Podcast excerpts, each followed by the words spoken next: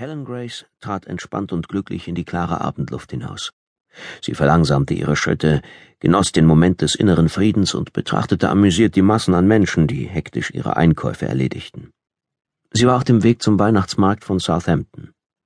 Helen hasste Weihnachten, besorgte aber trotzdem immer etwas für Anna und Marie. Das war das einzige Zugeständnis an die Festtage, das sie gern machte. Sie kaufte Schmuck, Duftkerzen und andere Kleinigkeiten und sparte auch nicht bei den Süßigkeiten. Datteln, Schokolade, ein sündhaft teurer Christmas Pudding und eine hübsche Schachtel mit Pfefferminzpralinen, die mochte Marie besonders. Dann holte sie ihre Kawasaki aus dem Westkey Parkhaus und schlängelte sich durch den Innenstadtverkehr in südwestliche Richtung nach Weston. Rasch ließ sie Trubel und Wohlstand hinter sich und landete mitten in Armut und Verzweiflung, in Stein gehauen in Form von fünf monolithischen Wohnblöcken, die die Skyline von Southampton beherrschen. Der Melbourne Tower war mit Abstand am schlimmsten verfallen. Vor vier Jahren war im sechsten Stock eine Drogenküche explodiert. Der Schaden war beträchtlich, das Herzstück aus dem Gebäude herausgerissen. Zunächst hatte der Stadtrat versprochen, es wieder aufzubauen, doch dann war die Krise dazwischen gekommen. Das Gebäude verharrte in seinem verwundeten und ungeliebten Zustand, von den meisten Familien, die einst dort gewohnt hatten, inzwischen verlassen.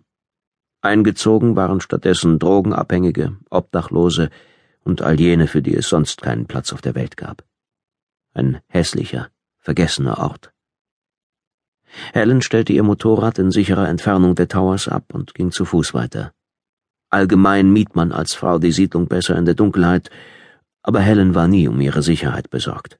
Man kannte sie hier und machte einen Bogen um sie, was ihr nur recht war. Helen stieg vorsichtig über Spritzen und Kondome hinweg und betrat den Melbourne Tower. Vor Wohnung 408 im vierten Stock blieb sie stehen. Früher war dies eine schöne, komfortable Sozialwohnung gewesen. Jetzt war die Tür mit Sicherheitsschlössern geradezu gespickt, und das Metallgitter vor dem Eingang, von innen mit einem Vorhängeschloss gesichert, ließ erst recht den Eindruck von Fort Knox entstehen. Die hämischen Graffiti, Hirni, Mongo, Opfer neben der Tür ließen erahnen, warum die Wohnung so gesichert war. Hier wohnten Marie und Anna Story. Anna war schwerstbehindert, konnte weder sprechen, essen noch allein zur Toilette gehen.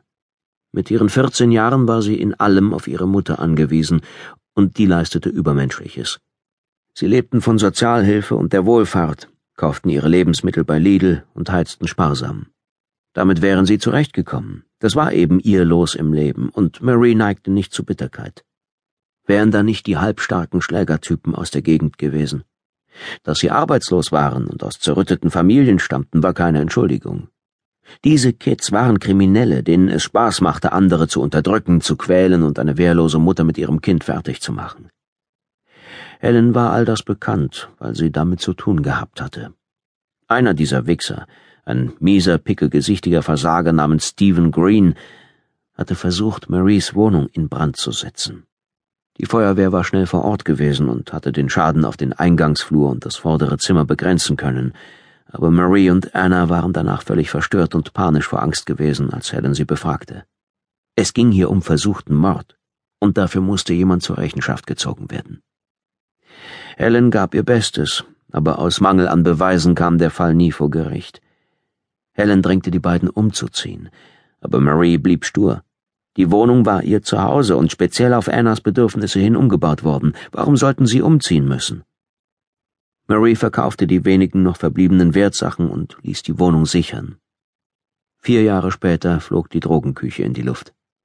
Bis dahin hatte der Aufzug funktioniert und Wohnung 408 war im Grunde ein glückliches Zuhause gewesen. Jetzt war es ein Gefängnis.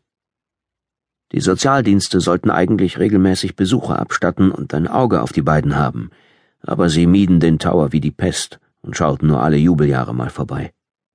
Helen kam häufiger und war zufällig zur Stelle, als Stephen Green mit seiner Gang zurückkehrte, um sein Werk zu vollenden. Vollgedröhnt wie immer hielt er einen Benzinkanister umklammert, den er mit einer selbstgemachten Lunte anzuzünden versuchte. Er kam nicht mehr dazu. Helens Schlagstock erwischte ihn erst am Ellbogen, dann im Nacken, wie ein nasser Sack plumpste er zu Boden. Die anderen, durch das plötzliche Auftauchen einer Polizistin völlig überrascht, ließen ihre Benzinkanister fallen und traten die Flucht an. Einigen gelang sie, anderen nicht.